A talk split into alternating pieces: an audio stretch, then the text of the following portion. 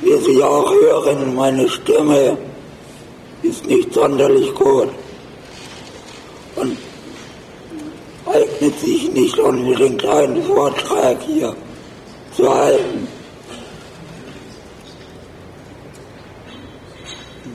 Sie sollen ja durchaus auf etwas verstehen können.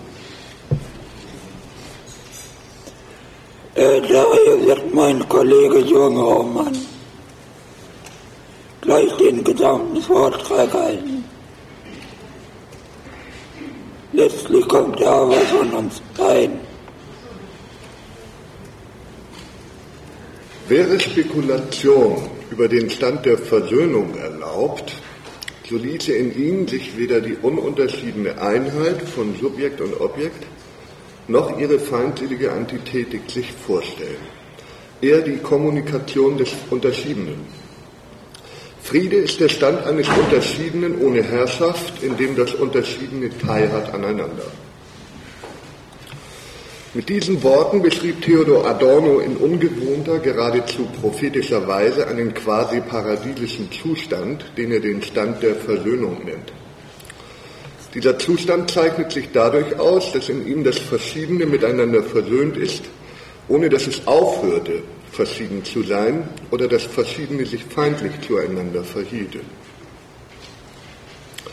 Das Verschiedene steht also weder unter dem Zwang des Identischen, noch wäre die Dialektik von Identität und Nicht-Identität jemals aufgehoben innerhalb einer zwanglosen, herrschaftsfreien und friedlichen Kommunikation des Unterschiedenen, das teilhat aneinander. Liebe Teilnehmerinnen, wir haben dieses Adorno-Zitat aus, aus zweierlei Gründen an den Anfang unserer Ausführungen gestellt. Zum einen verweist es auf einen utopischen Zustand, der die Wirklichkeit überschreitet. Zum anderen bildet es den Einstieg in eine kleine Reise dessen, was die Begründer der kritischen Theorie, ohne einen Anspruch auf Vollständigkeit zu erheben, zum Thema geschrieben haben, um danach zu fragen, ob dies für uns heute in Zeiten von Vielfalt und Inklusion noch von Bedeutung ist und welche Konsequenzen sich hieraus ergeben. Ungewöhnlich ist dieses Zitat auch deshalb, weil Adorno sich wahrscheinlich eher unfreiwillig einen Propheten hätte nennen lassen, und keineswegs hätte er sich vermutlich dazu hinreißen lassen, Ratschläge zu erteilen, wie sich diese Welt verbessern ließe. Dies widerspräche auch einer entscheidenden Grundannahme der kritischen Theorie, der zufolge es keinen richtigen Zustand gibt. Alles andere ist, wie Adorno selber sagt, einfalls erlaubte Spekulation. Horkheimer und Adorno sind für diesen radikalen Skeptizismus hart kritisiert worden. Unter anderem wurde behauptet, Ihre Hauptwerke seien einzig unter dem Eindruck des nationalsozialistischen Terrors entstanden und böten keinerlei Aussicht auf Lösungsansätze, ob und wie sich diese Welt überhaupt noch retten ließe. Inwiefern diese Kritik zutreffend ist oder ob sie nicht vielmehr aus einem Abwehrverhalten heraus resultiert, sich mit dem, was passiert ist und nach wie vor virulent ist, auseinanderzusetzen, wäre zu diskutieren sicher lohnenswert, es würde den Rahmen unseres gesteckten Themas jedoch sprengen. Wir möchten daher damit beginnen, einige ausgewählte Aussagen aus den Hauptwerken zu gewinnen, um sie in Anschluss daran für unsere Themen Differenz, Vielfalt und Intersektionalität vor dem Hintergrund von Behinderung zu betrachten. Es wird aufgezeigt werden, dass die Differenzkategorie Behinderung unseres Erachtens von fundamentaler Bedeutung ist. Erstens Dialektik der Aufklärung. Horkheimers und Adornos Dialektik der Aufklärung, philosophische Fragmente, ist zum Ende des Zweiten Weltkrieges im US-amerikanischen Exil entstanden und wurde 1947 veröffentlicht. Gleich der erste Abschnitt, Begriff der Aufklärung, beginnt mit einer düsteren Diagnose der Gegenwart. Zitat Seit je hat Aufklärung im umfassendsten Sinn fortschreitenden Denkens das Ziel verfolgt, von den Menschen die Furcht zu nehmen und sie als Herren einzusetzen. Aber die vollends aufgeklärte Welt strahlt im Zeichen triumphalen Unheils. Aufklärung bringt nicht nur Licht ins Dunkel des vorzeitlichen Mythischen, das den Menschen vornehmlich religiöse Erklärungen für die Welt, sich selber und ihr Verhältnis zum Göttlichen lieferte Aufklärung befreit Menschen nicht nur von Furcht und macht sie mündig, vielmehr ist sie höchst zwiespältig. Da ihr Geltungsanspruch absolut ist und sie uns mindestens tendenziell ein Ganzes zu erklären oder verständlich machen, zu machen versucht, droht sie selber wiederum in einem Mythos umzuschlagen, den eben durch Aufklärung zu überwinden sie ursprünglich angetreten war. Hieraus ergeben sich Perspektiven, denen zu entrinnen schier unmöglich scheint. Aufklärung trägt das Moment totalitärer Herrschaft in sich. Aufklärung führt per se, und zwar selbst dort, wo sie zum Wohle der Menschheit verkündet wird, zwangsläufig zu Entwicklungen, die höchst widersprüchlich verlaufen. Wo, es sich, wo sich Widersprüche, Gegensätze, Konflikte etc. auftun, führt dies keineswegs zu einer aufgeklärteren Gesellschaft. Im Gegenteil. Die Verstärkung aufklärerischen Bemühens führt nur zu einer tieferen Verstrickung in dem Mythos, den sie damit selber wiederum umso stärker verschleiert und verdrängt. Die aufgeklärte Welt ist die totalitäre, verwaltete Welt, deren Ordnung nur scheinbar ist. Tatsächlich herrschen Chaos, Repression und Unmenschlichkeit. Weder das einzelne Individuum noch die Kultur noch die Wissenschaft vermögen an diesen Prozessen etwas zu ändern. Das Individuum nicht, da es den gesellschaftlichen Zwängen hilflos ausgeliefert ist. Die Kultur nicht, da sie die wahren Verhältnisse propagandistisch verschleiert. Auch ansonsten verhindert sie nicht, dass Zivilisationen in die Barbarei zurückfallen, wenn die gesellschaftlichen Bedingungen dafür gegeben sind. Die Wissenschaft nicht, da es nicht zuletzt ihre elitären Köpfe waren, die mit kalter Berechnung an der Rampe von Auschwitz über Leben und Tod entschieden und Menschenversuche durchführten, der Wissenschaft zum Ruhme. Erkenntnistheoretisch ergibt sich hieraus in der Summe das vernichtende Urteil, dass das Ganze das Unwahre ist. Eben ein Mythos, der Ordnung bloß vortäuscht. Und schlimmer noch, wenn das Ganze unwahr ist, dann ist auch die berechtigte Kritik am Ganzen als Teil des Ganzen selber unwahr. Jede Theorie muss daher zwangsläufig an der Analyse ihres Gegenstands scheitern. Sie bleibt unzulänglich im Hinblick auf die Möglichkeit zur Erkenntnis dessen, was ist oder was sein sollte. Kein Ausweg aus dieser Sackgasse, nirgendwo. Indem Aufklärung per se Aufklärung verhindert und ihr Versprechen die Beherrschung der Natur nicht einhalten kann, sondern vielmehr selber die Entwicklung zunehmend schwerer beherrschbarer und undurchschaubarer Verhältnisse begünstigt, hat sie sich als untauglich erwiesen, Machtstrukturen, neue Machtstrukturen zu verhindern. Zitat Vor den Göttern besteht nur, wer sich ohne Rest unterwirft. Das Erwachen des Subjekts wird erkauft durch die Anerkennung der Macht als Prinzip aller Beziehungen. Wenn Macht das gängige Prinzip von Beziehung ist, dann hat dies zur Folge, dass nichts sein kann, wie es ist, sondern alles dem aufgeklärten instrumentellen Einheitsdenken, dem Mythos einer Ordnung unterworfen wird. Zitat, der Mythos geht in die Aufklärung über und die Natur des Menschen und der Umwelt in bloße Objektivität. Die Menschen bezahlen die Vermehrung ihrer Macht mit der Entfremdung von dem, worüber sie die Macht ausüben. Die Entfremdung des Menschen von der Natur und sich selber kommt am greifbarsten zum Ausdruck in der Auslösung des Subjekts, dessen Bedeutung auf Funktion begrenzt wird. Zitat. Die Regression der Massen heute ist die Unfähigkeit, mit eigenen Ohren Ungehörtes zu hören, Unergriffenes mit eigenen Händen tasten zu können, die neue Gestalt der Verblendung, die jede besiegte mythische ablöst. Durch die Vermittlung der totalen, alle Beziehungen und Regungen erfassenden Gesellschaft hindurch werden die Menschen zu eben wieder dem gemacht, wogegen sich das Entwicklungsgesetz der Gesellschaft, das Prinzip des Selbst gekehrt hatte, zu bloßen Gattungswesen, einander gleich durch Isolierung in der zwanghaft gelenkten Kollektivität. Die gelenkte Kollektivität kennzeichnet den, Zitat, Fortschritt der barbarischen Beziehungslosigkeit, in der die ökonomisch abhängigen, isolierten Subjekte als Tauschobjekte sich in gegenseitiger Konkurrenz gegenüberstehen, derweil, Zitat, der Druck des, des herrschenden Allgemeinen auf alles Besondere, die einzelnen Menschen und die einzelnen Institutionen eine Tendenz hat, das Besondere und Einzelne samt seiner Widerstandskraft zu zertrümmern. Wiggershaus hat die Dialektik der Aufklärung als Philosophie des Nicht-Identischen beschrieben. Das Einzelne, das Besondere, das Fremde, das Nicht-Identische, zumal Begriffslose, gelte es gegen das totalitäre Einheits- und Identitätsdenken zu verteidigen. Das Subjekt-Objekt-Verhältnis sei wesenhaft bestimmt durch einen permanenten Mangel, da sich die unmittelbare Bedeutung des Objekts aus sich heraus niemals erschließen lasse. Negative Dialektik kennzeichnet damit quasi den Gegenpol zur positiv besetzten Hegelschen Dialektik. Sie ist das konsequente Bewusstsein von Nicht-Identität. Das Objekt, zunächst die Natur, dann der Mensch, werde entfremdet und beherrscht auf seine Funktion beschränkt. Und sollte es eine Möglichkeit geben, sich der objektimmanenten Bedeutung anzunähern, dann ginge dies nur in der radikalen Distanz, im Bewusstsein der Nicht-Identität. In ihm hat folglich nicht das Subjekt, sondern das Objekt, das andere, den Vorrang, dessen nicht begriffliche Bedeutung in eben ausschließlich dem Objekt verortet bleibt. Zitat Der versöhnte Zustand annexierte nicht mit philosophischem Imperialismus das Fremde, sondern hätte sein Glück daran, dass es in der gewährten Nähe das Ferne und Verschiedene bleibt, jenseits des Heterogenen wie des eigenen.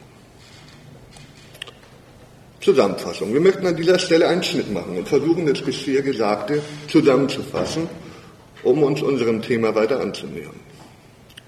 Aufklärung ist das in seiner Wirkung zutiefst widersprüchliche totalitäre Herrschafts- und Ordnungsprinzip der Gesellschaft. Dem Herrschafts- und Ordnungsprinzip unterworfen sind die zu bloßen Funktionsträgerinnen herabgesetzten Subjekte, die gleichsam mangels Ausweg in die Enge getrieben, Zitat, alle jene Prozesse in sich selber wiederholen, die ihnen von außen angetan werden. Hierdurch wiederum scheint sich das Zwanghafte der Identität zu verstärken, das alles Nicht-Identische zu vereinnahmen oder zu negieren versucht. Daher rührt bei Adorno und, äh, und Horkheimer die Vorrangstellung des Objekts, des Fremden, des anderen, des Nicht-Identischen. Sie gilt es in der kritischen Selbstreflexion des Subjekts zu bedenken, sodass eine Spannung zwangsläufig aufrechterhalten bleiben muss. Nur in dieser kritischen Selbstreflexion, in der Aufrechterhaltung der negativen Dialektik von Subjekt und Objekt besteht die Möglichkeit, das Irrationale der Rationalität und die Repression des Individuums sichtbar zu machen. Die kritischen Theoretiker erweisen sich also keineswegs als Feinde der Aufklärung, ganz im Gegenteil. Sie wenden sich gegen eine Quasi-Aufklärung, die vortäuscht, alles erklären zu können und gesellschaftlich fortwährend reproduziert wird dass Aufklärung an ihre Grenzen stößt und sich zuweilen tendenziell in ihr Gegenteil verkehrt, wird niemand ernsthaft bestreiten können. Wäre dies anders, dürfte es in einer aufgeklärten Welt keinen Antisemitismus oder Rassismus mehr geben. Das Gegenteil ist bekanntlich der Fall. Daran vermochte etwa auch die nunmehr jahrzehntelang andauernde Begegnung und Auseinandersetzung mit dem Nationalsozialismus nichts zu ändern.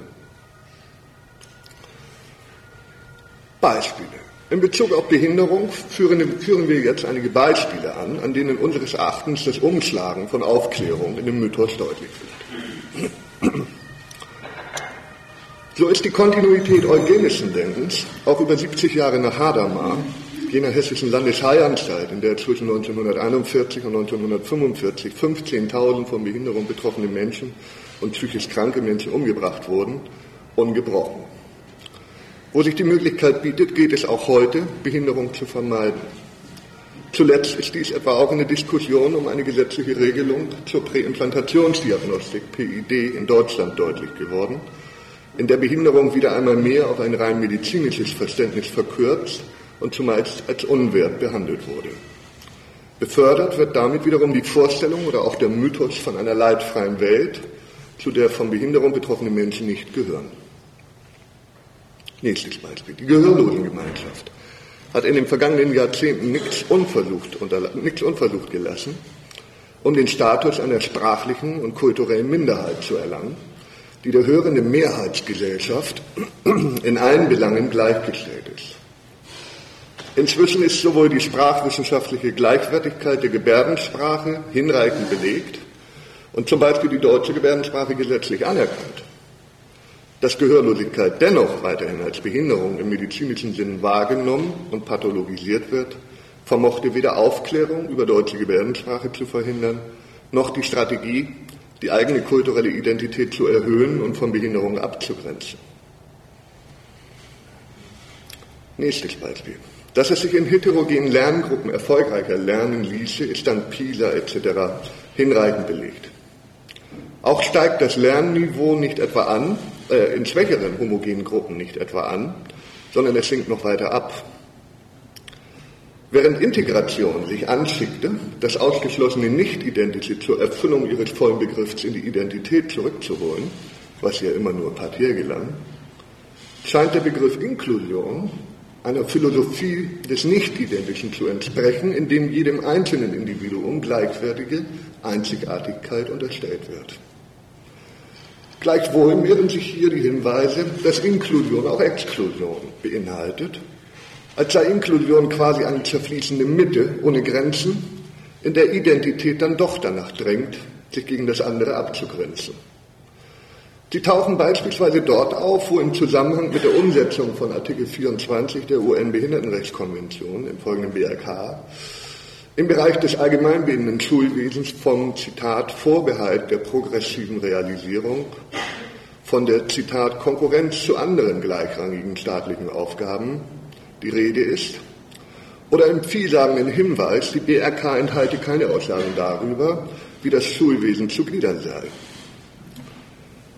Wenn dann auf einer abstrakteren Ebene das Kindeswohl zum Maxim aller Pädagogik erhoben wird, um sogleich zu betonen, dass sowohl die Rechte der Schülerinnen und Schüler mit Behinderung und die Rechte der Mitschülerinnen und Mitschüler zu berücksichtigen sind, dann stimmt dies misstrauisch in Bezug auf die Frage nach der Verwirklichung von Inklusion.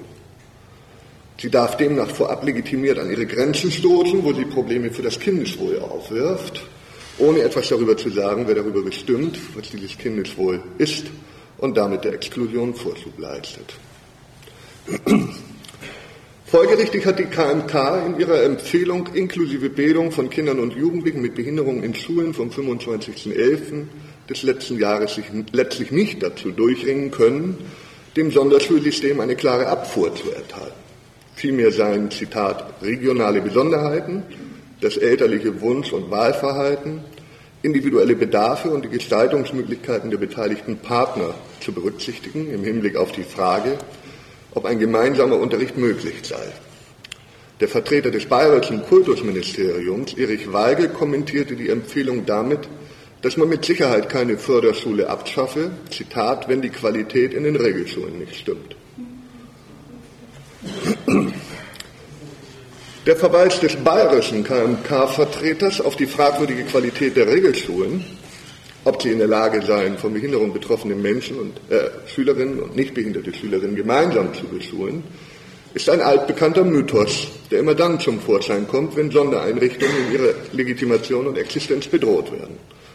Von Behinderung betroffene Menschen bedürften zu ihrem Besten solcher Einrichtungen, da die Welt noch nicht für sie bereit sei da sie vor Diskriminierung, Benachteiligung etc. beschützt werden müssten und so weiter und so fort. Auf diese Weise verwandeln sich exklusive Sonderinstitutionen unvermutet zu Einrichtungen, die Inklusion ermöglichen. Mit der Folge, dass tendenziell alles bleibt, wie es ist. Statt Behinderung als Auswuchs gesellschaftlich konstruierter Ungleichheit und Benachteiligung zu verstehen und zu bekämpfen. Oder mit Adorno gesagt, nach der Phrase, es käme allein auf den Menschen an, schieben sie alles dem Menschen zu, was an den Verhältnissen liegt, wodurch dann wieder die Verhältnisse unbehelligt werden. Zweitens Differenz und Vielfalt. Schreibt in Deutschland das Grundgesetz in Artikel 3 Absatz 3 vor, dass niemand wegen seiner Behinderung benachteiligt werden darf, schafft die BRK für die Anerkennung des So-Seins von Behinderung betroffener Menschen eine menschenrechtliche Grundlage. So verlangt sie in den allgemeinen Grundsätzen in Artikel 3d die Achtung vor der Unterschiedlichkeit von Menschen mit Behinderung und Akzeptanz dieser Menschen als Teil der menschlichen Vielfalt. Sie führt damit in Bezug auf von Behinderung betroffene Menschen die Begriffe der Unterschiedlichkeit, Differenz und Vielfalt, Diversity, auf einer menschenrechtlichen Basis ein. Differenz wäre mit Adorno und Horkheimer grundsätzlich als das Nicht-Identische zu verstehen. Ihm gegenüber steht die Einheit des Nicht-Identischen somit ein Ganzes. Dieses Ganze birgt in sich den Zwang zur Identität und richtet sich damit gegen die Nicht-Identität bzw. Differenz. Hierauf macht auch Humphrey aufmerksam, wenn sie Identitätspolitik als zweischneidiges Schwert bezeichnet.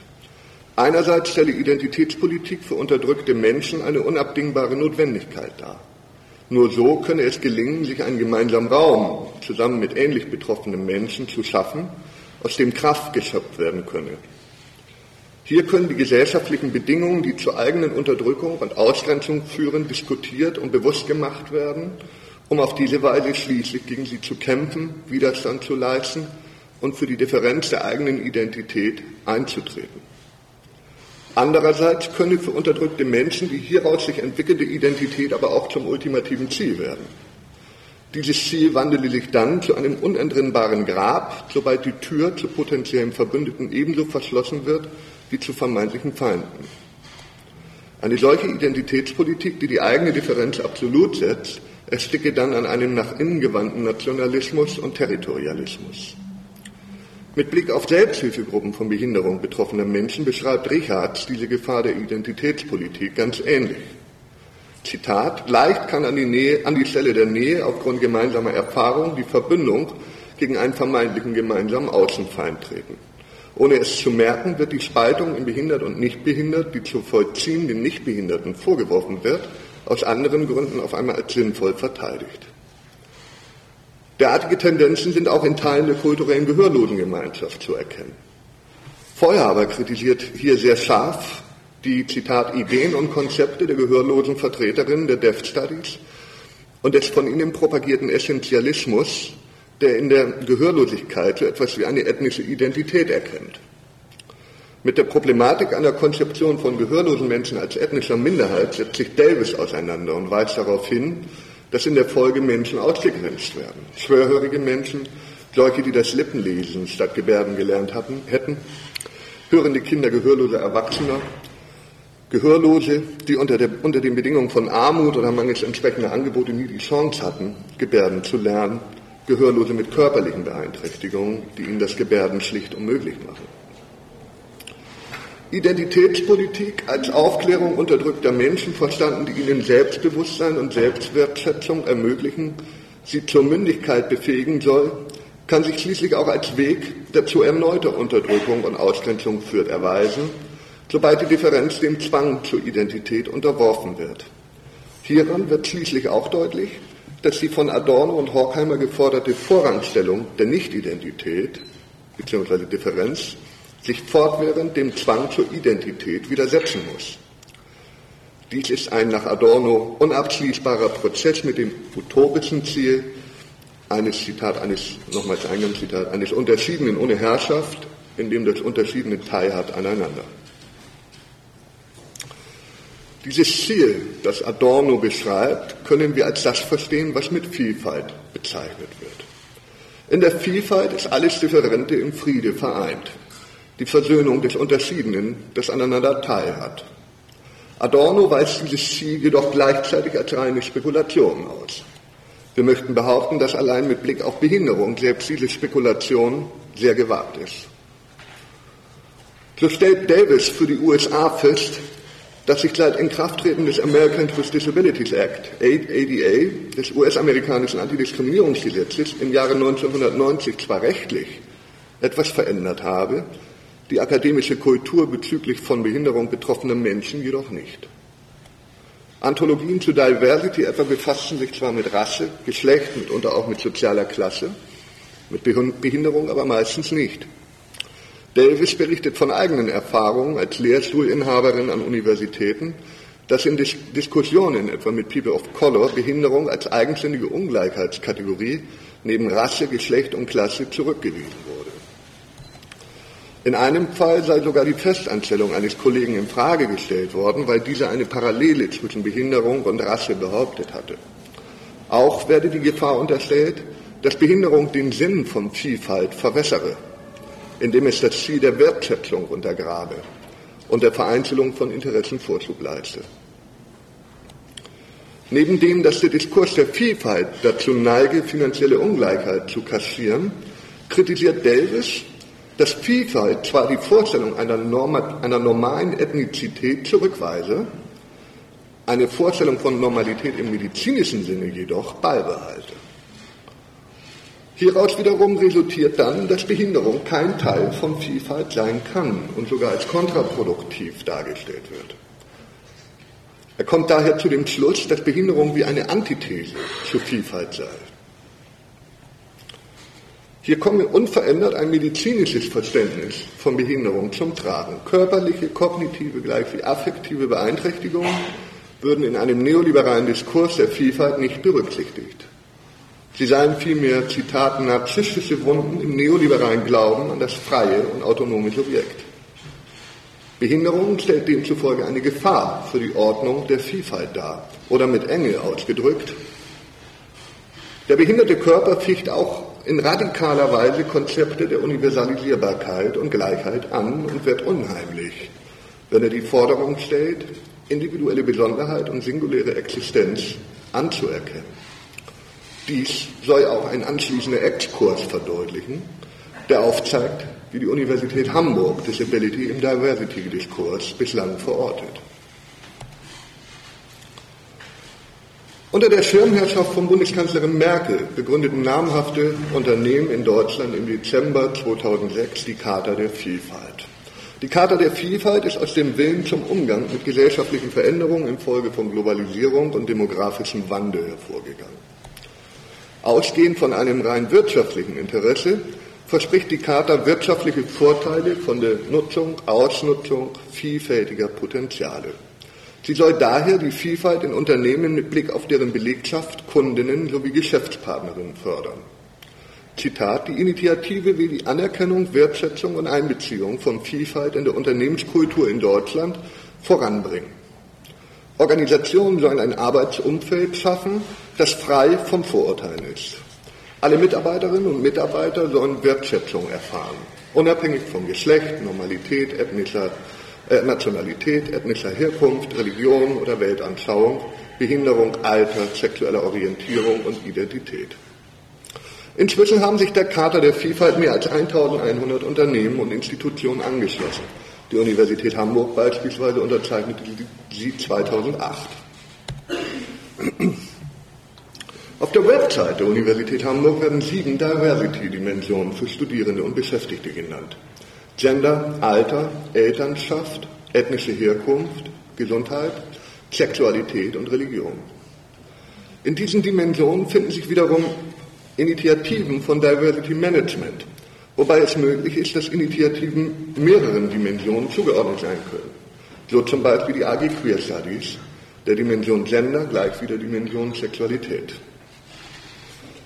Einzig in der Dimension Gesundheit finden sich beispielsweise die Servicestelle zur studienorganisatorischen Unterstützung gehörloser und hörgeschädigter Studierender an Hamburger Hochschulen, STUX, die Interessengemeinschaft der DEF-Studentin, IDEAS, das Institut für Deutsche Gebärdensprache und Kommunikation Gehörloser, IDGS.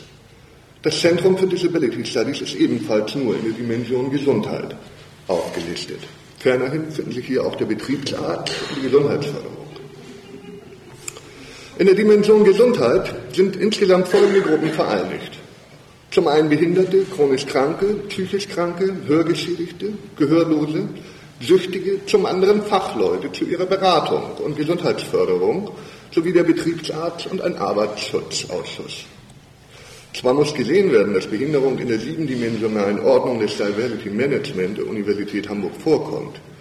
Dennoch darf sicher behauptet werden, dass sich hierin ein eindimensionales medizinisches Verständnis von Behinderung ausdrückt, das gezielt jene aussortiert und ihre Abweichungen naturalisiert, die so wie sie sind, vor allem der Beratung und Therapie mit dem Ziel Gesundheit bedürfen oder hierfür stehen.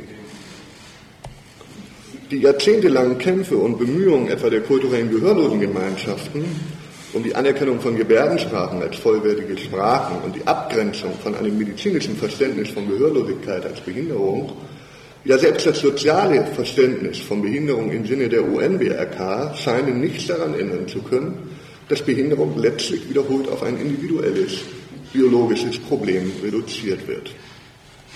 Einmal mehr verwandelt sich auf diese Weise Inklusion zu fortbestehender Exklusion. Titschkowski bezeichnet dies als die Inkludierung von Behinderung als exkludierbaren Typus, wodurch Behinderung unverändert reproduziert würde. Das Ziel in Bezug auf Behinderung besteht nämlich darin, Behinderungen, Behinderung durch Gesundheitsförderung sowie Beratung und Information zu Barrierefreiheit und Nachteilsausgleichen zu beseitigen, sodass Behinderung verschwindet, aus von Behinderung betroffenen Menschen somit normale Menschen gemacht werden sollen. Anders als Fensterputzen wird Behinderung damit nach wie vor nicht als selbstverständlicher Teil im Leben von uns allen betrachtet. Behinderung erscheint nicht als ein Problem, das die bestehenden Verhältnisse in Frage stellen könnte. Insofern es beherrschbar ist, sorgen Lösungen einem verwalteten universitären Betrieb dafür, es verschwinden zu lassen, es unsichtbar zu machen und die Ordnung aufrechtzuerhalten.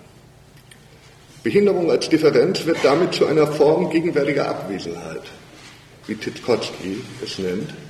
Zwar nicht ganz abwesend, aber auch nicht gegenwärtig.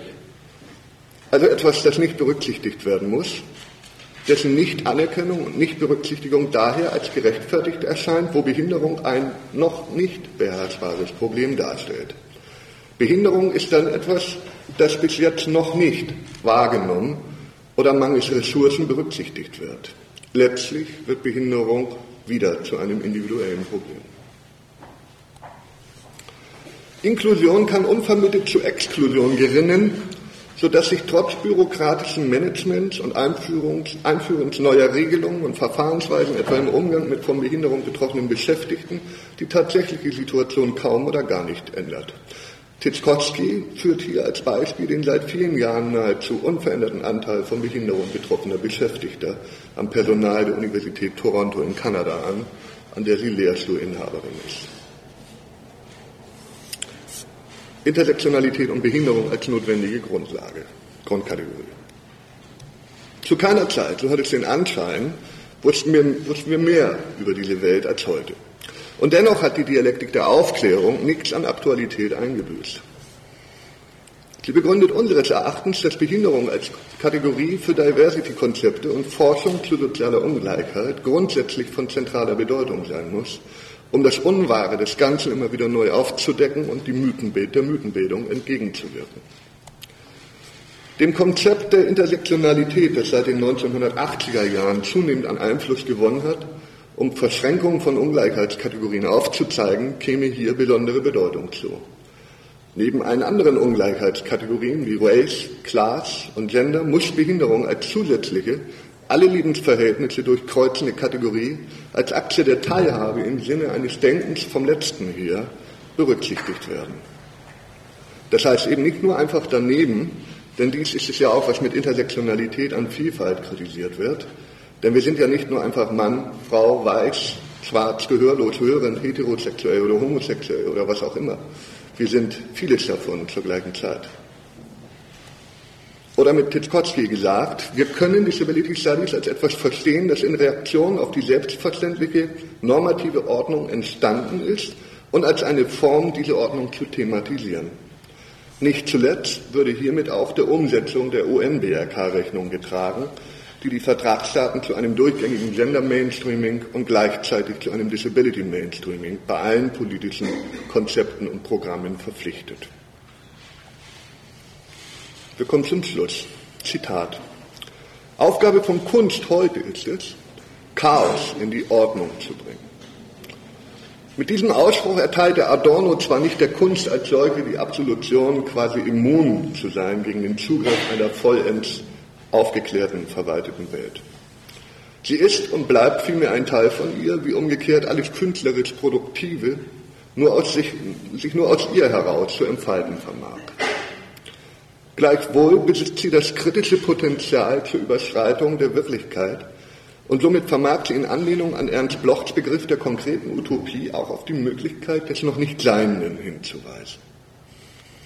Ohne jetzt zum Abschluss auf Adornos ästhetische Theorie oder auf Blochs Utopiebegriff noch näher eingehen zu wollen, ist der Vergleich zu Behinderung augenscheinlich. Behinderung ist eine destabilisierende Kategorie, die Chaos in die Ordnung bringt. Im Unterschied zu allen anderen Ungleichheitskategorien ist Behinderung das, was nicht gewirtschaftet wird, was es zu beseitigen oder möglichst unsichtbar zu machen gilt. Behinderung ist ein Störfaktor der Ordnung der Vielfalt. Gerade dies aber ist das, ist das fundamentale Potenzial von Behinderung, nämlich die scheinbare Ordnung von Vielfalt, die ein Mythos ist, immer wieder zu stören, sie unablässig zu hinterfragen. Nur Behinderung als das Nicht-Identische, als Antithese vermag Chaos in diese Ordnung und damit altgewohnte Privilegien zum Einsturz zu bringen. Mit Behinderung als zentraler Kategorie für alle können dereinst tatsächlich alle dahin kommen, Behinderung neu, denken, neu zu denken. Auf diese Weise näherten wir uns Adornos anfangs zitierten Stand der Versöhnung an, wenn denn Spekulation, und dies bedeutete Teilhabe, erlaubt ist. Ein Lehrhaus für alle muss daher als eine fortwährend instabile Konstruktion gebaut werden, deren Fundament die federführende Teilhabe von Behinderung betroffener Menschen bildet, die auch schwarz, weiß, bunt, inter, trans, hetero, homosexuell, religiös, atheistisch, alt, jung, reich, arm sind. Vielen Dank für Ihre Aufmerksamkeit.